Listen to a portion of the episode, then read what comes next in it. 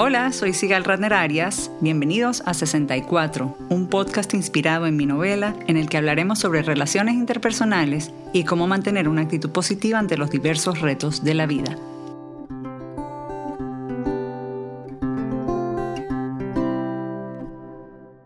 Bienvenidos a otro episodio de 64 el podcast. Hoy nos acompaña la arquitecta venezolana Ilana Becker. Ella es cofundadora y vicepresidenta del espacio Ana Frank en Caracas. El espacio Ana Frank es una organización que desde hace más de una década fomenta el respeto mutuo a través de diversas actividades culturales en Caracas y hoy vamos a hablar de diversidad, tolerancia y coexistencia. Bienvenida Ilana, gracias por acompañarnos. Muchísimas gracias, Sigal, por esta oportunidad que nos das. Cuéntame un poquito para empezar, ¿cómo pasaste de ser arquitecto a cofundar y dirigir el espacio Ana Frank? Bueno, no pasé de una a otra, yo sigo siendo todo. o sea, en realidad la arquitectura forma parte de mi vida y siempre tuve, gracias a Dios, la oportunidad de practicar mi profesión. Espacio Ana Frank eh, ha sido también una continuidad de labores voluntarias que he hecho a lo largo de mi vida desde niña y mm, que me tocó eh, iniciarme en, en Espacio Ana Frank en el momento en que se fundó puesto que éramos un, equipo que salíamos de la coordinación de cultura de la Unión Israelita y que queríamos montar algo que no fuese solo para la comunidad judía, sino que se abriera a la comunidad venezolana. Y la verdad es que me interesó muchísimo el tema.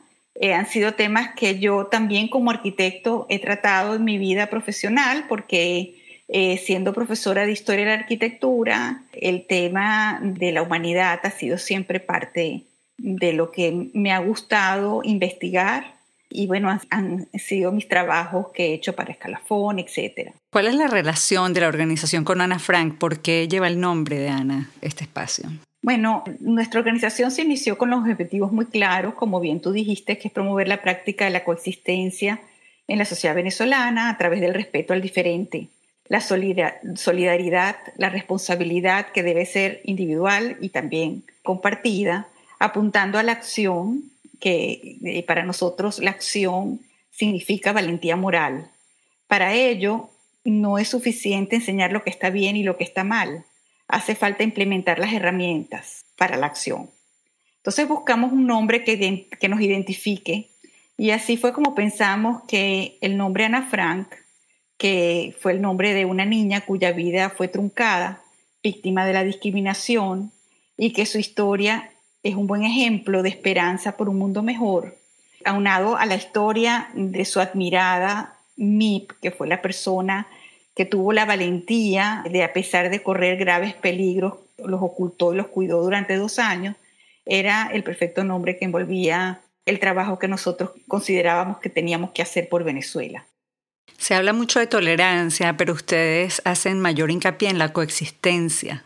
Háblanos de las diferencias entre las dos y por qué hacen hincapié en coexistencia y no en tolerancia. Bueno, porque cuando educamos para la coexistencia estamos dando un claro mensaje de que todos existimos viviendo juntos en un mismo espacio y en un mismo tiempo. Eso no implica que seamos iguales, no, sino que todos existimos por igual y como existimos debemos reconocernos y respetar nuestras diferencias.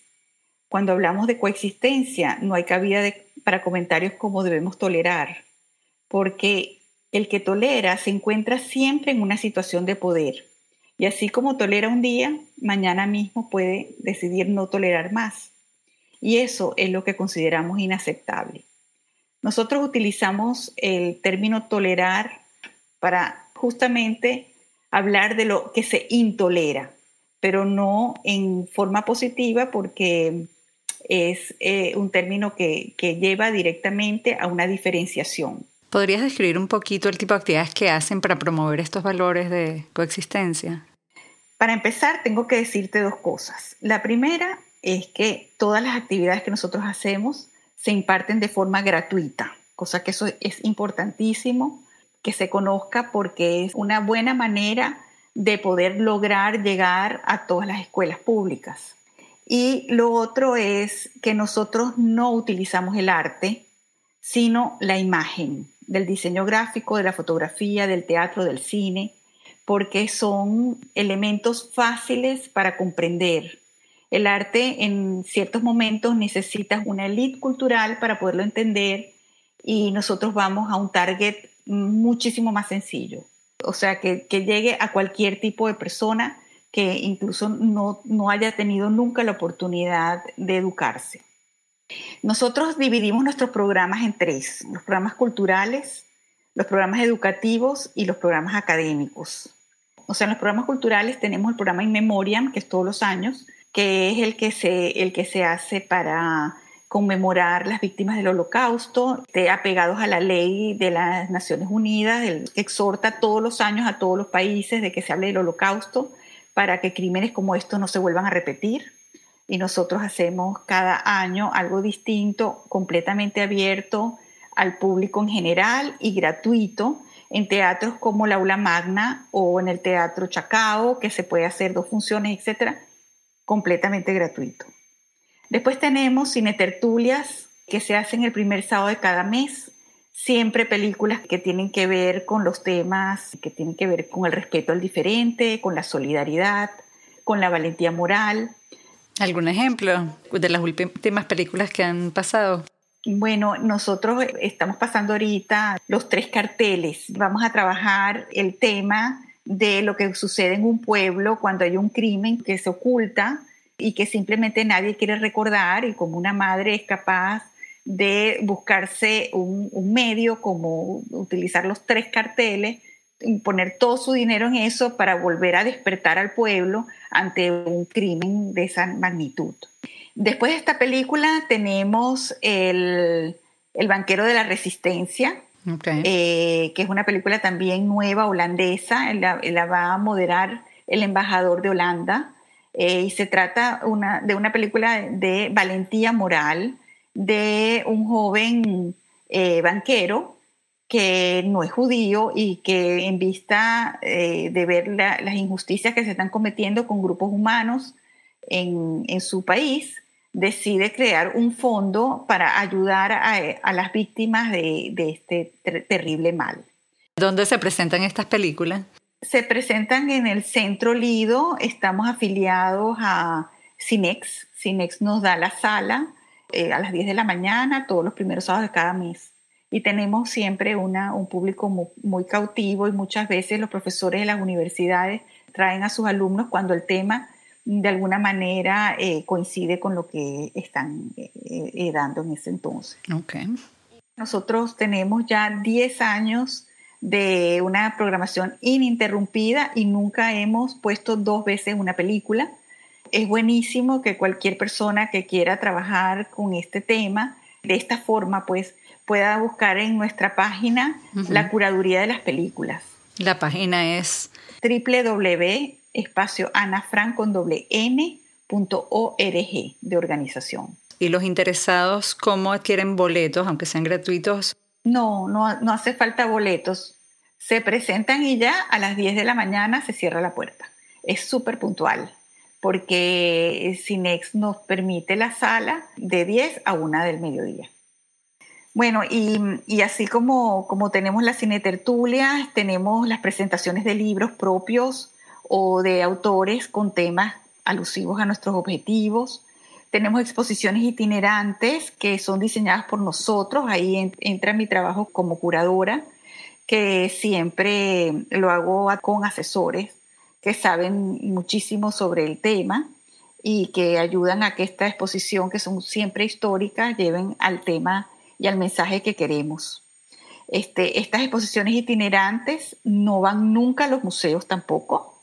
Nosotros buscamos espacios públicos por donde la gente pase, o sea, desde el metro de Caracas hasta una plaza o un foyer de un teatro o, por supuesto, en las universidades donde llegan las masas. Después tenemos lecturas dramatizadas que llevamos al interior del país. Muchas de las cosas se llevan al interior del país. Las lecturas dramatizadas es un programa que iniciamos hace unos años cuando nos dimos cuenta que los sobrevivientes del holocausto ya están mayores y no pueden acompañarnos al interior entonces, eh, la Universidad Católica Andrés Bello tiene eh, una escuela de teatro que asociada con nosotros nos presta jóvenes actores que hacen la lectura dramatizada del testimonio auténtico del sobreviviente. Muchas veces el sobreviviente acompaña a estos testimonios, acompaña a estos jóvenes. Pasó con Hilo Osfeld, por ejemplo, que acompañó al muchacho que, que hacía su lectura dramatizada y fue muy impactante la primera vez que él lo escuchó, porque él, él fue el primero que se levantó en el público y dijo, es primera vez que yo lloro de mi propia historia. Qué bello, que en paz descanse Fue algo muy emocionante. Hemos hecho de mujer y de hombre, porque tenemos actrices y actores. Hemos hecho a Ana Reinfeldt y las llevamos a, muchos sitios. A Annie Reinfeldt la hemos llevado y a Trudy Inspira lo hemos llevado a, sitios donde están, eh, donde, donde van las mujeres que han sido violentadas en sus hogares o han tenido pérdidas eh, fuertes familiares y estos testimonios de vida les ayudan mucho a su trabajo de superación. Eso te iba a preguntar, ¿qué tal la recepción del público cuando ven estas figuras sobrevivientes que han pasado por tanto? Y sobre todo con la situación actual de Venezuela, ¿cuál es la importancia de una organización como el Espacio Ana Franco ahí en Venezuela? Por supuesto que el, sobreviviente, eh, o sea, es muchísimo más profundo e importante y es una persona a la que tú le puedes preguntar eh, un actor es otra cosa, pero el actor va acompañado siempre con alguien que sabe mucho del holocausto para que las preguntas vayan dirigidas a esa, a esa figura. Pero es importantísimo, importantísimo. Dan un mensaje de resiliencia que es sumamente positivo para el trabajo, sobre todo el que tenemos que hacer ahora en, en Venezuela. Venezuela ahorita va a pasar por momentos muy difíciles, porque hemos sufrido muchos, muchos años de desesperanza, injusticia, separaciones, hambre, miseria, enfermedades y muertes. Y bueno, y los sobrevivientes del holocausto pueden con estos mensajes encontrar la resiliencia, que es la transformación positiva de la adversidad, de las adversidades y, convertirlas en fortalezas que es la esperanza de volver a empezar, pasar la página y utilizar la experiencia vivida como resorte que impulsa positivamente a construir tu vida, tu familia y tu país.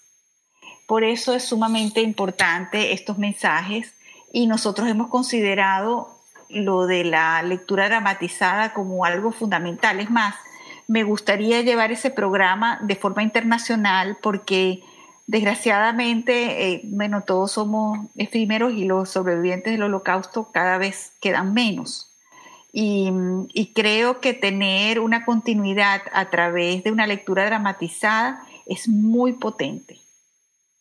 Bueno, y siguiendo con las actividades de Espacio Ana Frank, tenemos un concurso que hacemos anualmente, también estamos llegando a la décima edición, que es el Salón Nacional de Coexistencia, que es para diseñadores gráficos, ilustradores, fotógrafos y para arte urbano y narrativa. Este es un concurso que busca la imagen de la coexistencia y que con ella se hacen exposiciones itinerantes que se llevan a las escuelas, con las cuales se concluye cualquier exposición que tenga un, tema álgido como la RRR, que es Recuerda, Reflexiona, Reacciona, es una, una exposición que se dirige a los genocidios de la humanidad después del holocausto. Y nosotros trabajamos esta exposición de forma académica, la llevamos a las universidades o a cuarto y quinto año de bachillerato para explicar que no estamos exentos de que, de que nos pueda ocurrir algo así si no trabajamos para que eso no ocurra.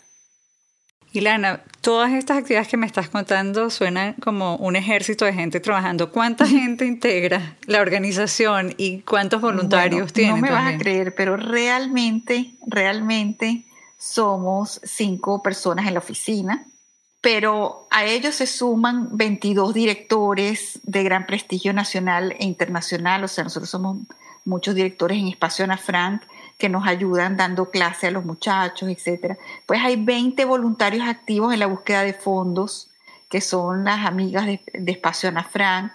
eh, que además no solamente buscan fondos, sino también vienen a las escuelas, les gusta ver cómo, cómo se, se hace el trabajo escolar. Hay, por ejemplo, un programa que se llama Ana Frank, una joven como yo, que lo hacen estas señoras. Estas señoras cuentan la historia de Ana Frank como si fueran ellas mismas.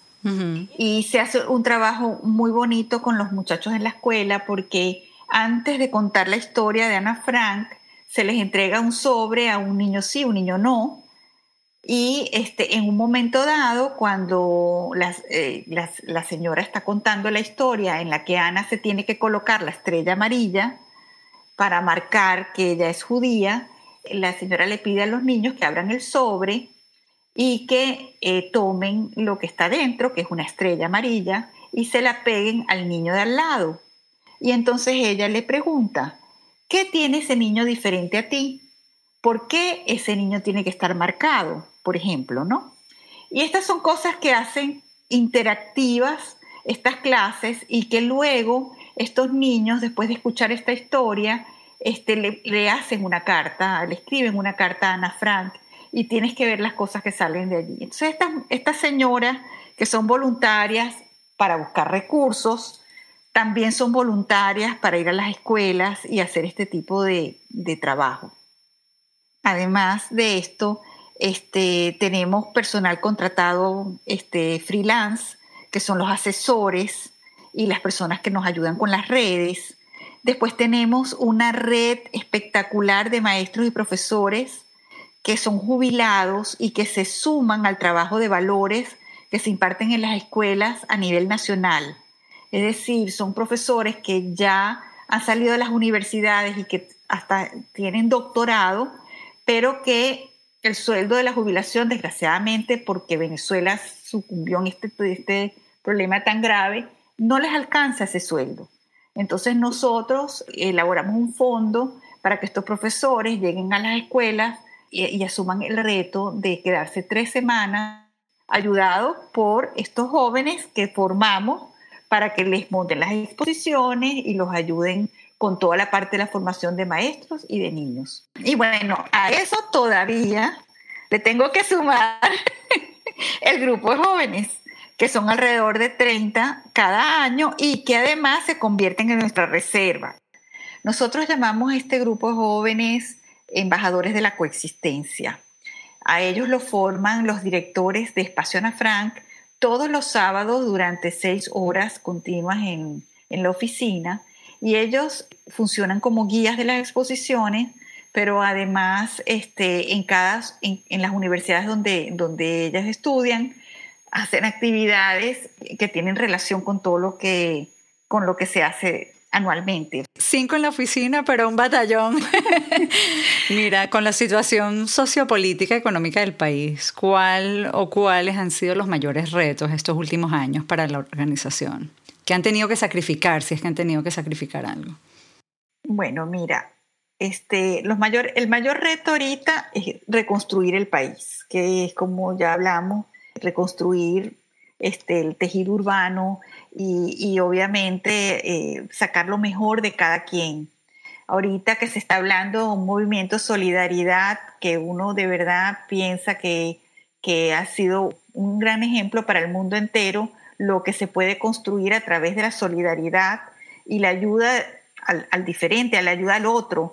Este, bueno, eso es un reto importantísimo para nosotros y yo creo que sacrificio no hay ninguno, porque yo creo que todo ha sido oportunidades, todas han valido la pena. El gran reto es continuar, el gran reto es sumar. Y Lana, cuando avisé en las redes que te iba a entrevistar, invité al público a hacer preguntas. Esta pregunta la manda Mercedes de Caracas. Dice, el esquema político dominante hasta ahora en Venezuela ha sembrado gérmenes que no existían en nuestra sociedad desde una tribuna se ha incentivado la discriminación y la intolerancia, lo que ha generado agresión con pérdidas de vidas, de libertades o patrimoniales. Lograr el respeto mutuo, entre comillas, y la tolerancia en una sociedad tan polarizada luce como imposible. ¿Cómo lograr ese reconocimiento del otro, ese respeto, cuando ese otro es o fue la causa de tu sufrimiento, de tu pérdida? Bueno, vamos de nuevo entonces al término de la resiliencia. Yo creo que es importante entender que tenemos que tomar toda esa energía que te puede llevar a esa desesperanza o a un sentimiento de venganza, etcétera, a que funcione como un resorte para construir. Eso es el legado más importante que nos dio la gente que pasó por el holocausto.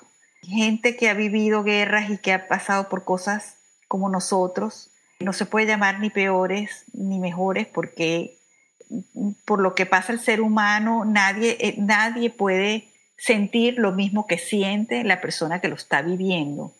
Sin embargo, tenemos que entender que tenemos que realizar algo bueno para el futuro. Y lo más importante en estos momentos es la construcción del país. Y eso solamente se da con pura energía positiva. Yo creo que uno debe darle espacio a la recapacitación de muchas de estas personas que pasaron por cosas. No estamos hablando, por supuesto, de los crímenes de lesa humanidad ni de los asesinatos, no estamos hablando de eso, pero sí hablando porque sí se crean muchas discordias familiares de gente que siguió una tendencia u otra tendencia y que no son culpables, sino de haber pensado diferente. A esa gente hay que darle la oportunidad de la recapacitación, por supuesto. Y este, no podemos olvidar el pasado, pero sí podemos perdonar. De no olvidar para que las cosas no vuelvan a ocurrir. Eso es lo más importante de no olvidar, pero no como para tener un sentimiento hacia la venganza, sino más bien hacia la reconstrucción familiar, de tu vecindario, de ayuda al prójimo y bueno, obviamente eliminar del todo lo que fue el mal que nos hizo llegar hasta aquí, este, la diferenciación, la discriminación y volver a creer en la justicia. Isaac en Nueva York pregunta, ¿hay cabida para puntos de discordia absoluta entre los principios de coexistencia? Muchos sueñan con un mundo utópico donde todos conviven, pero ¿qué pasa cuando el respeto por el otro punto de vista es fundamentalmente imposible? ¿O no lo ves como imposible? No, es que depende qué punto de vista. O sea, obviamente si alguien, o sea, me gustaría como haber escuchado un ejemplo en el que él ve las cosas tan tan negras y, sombrías. O sea, yo pienso que, el respeto siempre ha sido un límite perfecto entre, entre una persona y otra. No tienes que pensar igual que esa persona, pero sí tienen que saber que hay un punto en el medio en el cual una persona no invade a la otra y que hay espacio para todos. Esa es la realidad, hay espacio para todos. Edith desde Miami pregunta, ¿por qué crees que el antisemitismo y el racismo están en incremento en estos años? Bueno, tú sabes que el germen del, antisemitismo es algo que se ha sembrado desde la antigüedad, que muchas veces queda latente, pero, pero también sabemos que muchas veces eh, por la desinformación o falta de conocimiento se puede activar con mucha facilidad por grupos extremistas que desgraciadamente tienen el poder económico y lo utilizan para, para difundir falsas informaciones y crear una matriz de opinión sesgada y sin fundamento. Sin embargo, bueno, hay que seguir luchando, hay que seguir luchando para que esto no, no continúe. Mi mamá decía siempre que el mal nunca descansa y que por eso tenemos que seguir nuestra labor sin perder un segundo. Y yo creo que esto forma parte de lo que tenemos que hacer, seguir haciendo. Así es. Ilana, eh, ¿cómo puede ser gente que quiera voluntariarse a trabajar con ustedes, ya sea dentro de Venezuela o afuera? ¿A quién deberían contactar? ¿Y qué tipo de ayuda necesitan si necesitan algo en específico? Nosotros necesitamos todo tipo de ayuda porque ya tú ves que somos un equipo multidisciplinario que trabaja en, mucho, en muchos lugares en Venezuela, ¿no? Nosotros no estamos fuera de Venezuela por ahora eh, nuestro objetivo sigue siendo Venezuela. Obviamente, este, eh, por ejemplo, los concursos de coexistencia, etcétera, pueden concursar venezolanos de otras latitudes y desde otras latitudes sí nos pueden ayudar, por ejemplo, con ensayos, etcétera, que, que completen nuestros espacios del blog de, de la página web, con informaciones, etcétera. Y bueno, si estás en Venezuela y quieres trabajar con nosotros, puedes postularte a través de Facebook o eh, a través de nuestras redes de espacio anafrank.org. Ana con dos N en este caso, ¿verdad? Sí, y en Facebook es espacio AF. Y bueno, también tenemos un correo que es info arroba espacioanafrank.org. Buenísimo. Ilana, ¿algo más que quieras compartir hoy con nuestros oyentes? Bueno, tenemos un programa que, empezó el año pasado y que lo estamos haciendo por segunda vez este año. Eh, se llama Coexistencia 38 Miradas, que a través de cámaras desechables que se entregan a jóvenes de, de edad adolescente en los barrios, ellos deben fotografiar la coexistencia de su entorno. Este trabajo ha sido muy bello. Hemos reunido a los muchachos les damos la cámara desechable, les damos tres instrucciones importantes. La primera es eh, contarles que esta experiencia no es única, se ha hecho en muchas partes del mundo y les damos algunas imágenes para que vean lo que se ha hecho en Londres, por ejemplo, en, en la ciudad de Nueva York, etcétera, con cámaras desechables. Lo segundo es que un fotógrafo profesional les enseña el uso de la cámara entendiéndose que no pueden repetir la imagen y que no la van a ver sino por el ojito de la cajita. Y la tercera es, este, le contamos la historia de Ana Frank como una niña que con su, la misma edad que ellos tienen, víctima de discriminación, estuvo encerrada por dos años y medio y la única forma que ella tenía para comunicarse con, con, el mundo entero fue a través de un diario donde ella plasmó su realidad. Esa cámara para ellos es la misma forma de transmitir lo que ellos viven en su entorno. Y este, esas fotografías eh, son reveladas y se convierten en una exposición importantísima para llevar a aquellos espacios donde vive la gente que nunca ha pisado un barrio.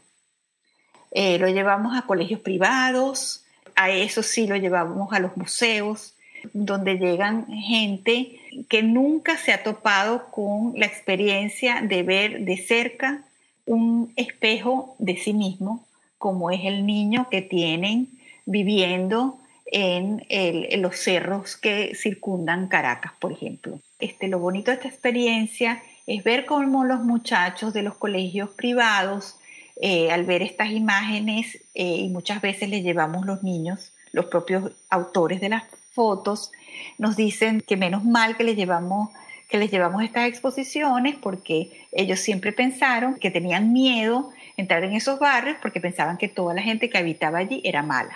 Hmm. Entonces, esta experiencia ha sido sumamente importante para darte cuenta que el otro es tu propio espejo y que la responsabilidad tiene que ser para ellos y tiene que ser con ellos. Este año no lo hicimos ya en, Petare, o sea, no lo hicimos en el cerro, sino nos fuimos a Choroní, a una comunidad de pescadores. Y esa exposición todavía no está lista, ya se están revelando las imágenes y eh, también va a ser una exposición preciosa que, vamos a mostrar eh, para que niños de sus mismas edades vean cómo conviven otros. Qué belleza de trabajo, de verdad los felicito y invito a los oyentes a voluntariar su tiempo y su trabajo y a visitar la página web y las redes sociales del espacio Ana Frank. Eh, Ilana, ¿cuál ha sido para ti, como cofundadora y directora del espacio, la mayor satisfacción después de tantos años de trabajo y, ver todos estos frutos, estos programas tan hermosos que han logrado hacer? Bueno, la mayor satisfacción es lograr que todos estos años eh, hemos crecido, eh, o sea, lograr el crecimiento y, ver en los, los jóvenes que han pasado por nuestras manos, ver profesionales que tienen aparte de su profesión, una herramienta importantísima, que es haber descubierto la forma de ayudar al prójimo y descubrir además que es algo que los enaltece y que los estimula a seguir adelante. Muchísimas gracias, Ilana, por este tiempo. Felicitaciones de nuevo por tan increíble trabajo y labor que están haciendo en Caracas. Mucho éxito con las próximas exposiciones y, y proyectos. Gracias por todo, Sigal. Espero que volvamos a reunirnos en la misma forma. A todos los que nos escucharon, muchísimas gracias. Si tienen comentarios o sugerencias, pueden contactarme a través de mis redes sociales. Estoy como Sigal Ratner en Twitter e Instagram y como Sigal Ratner-Arias en Facebook. También pueden visitar 64unanovela.com para saber más sobre mi libro y dónde pueden adquirirlo. Asegúrense de suscribirse gratis en iTunes o su plataforma preferida. Dejar un rating o review siempre ayuda a que otros nos conozcan. Este podcast fue producido por Isaac Arias. Hasta el próximo episodio.